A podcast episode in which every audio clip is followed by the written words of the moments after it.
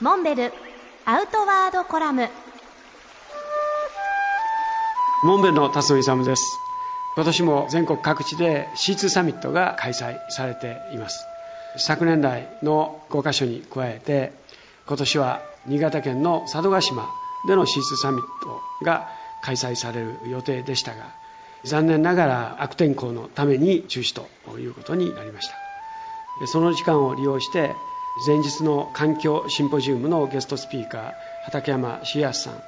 と共に佐渡で活動されている太鼓演奏集団鼓動の鼓動村のベースを訪ねることにしました鼓動は世界各地で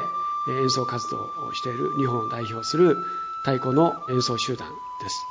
実はこの鼓動の前身ともいえる音で講座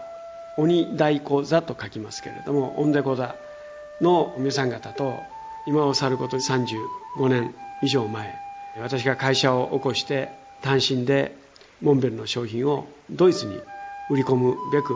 ミュンヘンの老舗登山用具店を訪れた時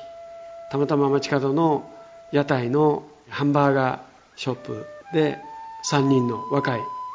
日本人と出会ったわけです。実は彼らこそ鼓動の前身とも言うべきオンデゴザのメンバーでした。1970年代後半その時期にすでに彼らは海外へ活動されていたということに大きな感銘を受けそしてまさにこれから我々モンベルも世界のマーケットに船出していく。その矢先彼らの活動が僕の大いに勇気を与えてくれた。そんな思い出を鼓動の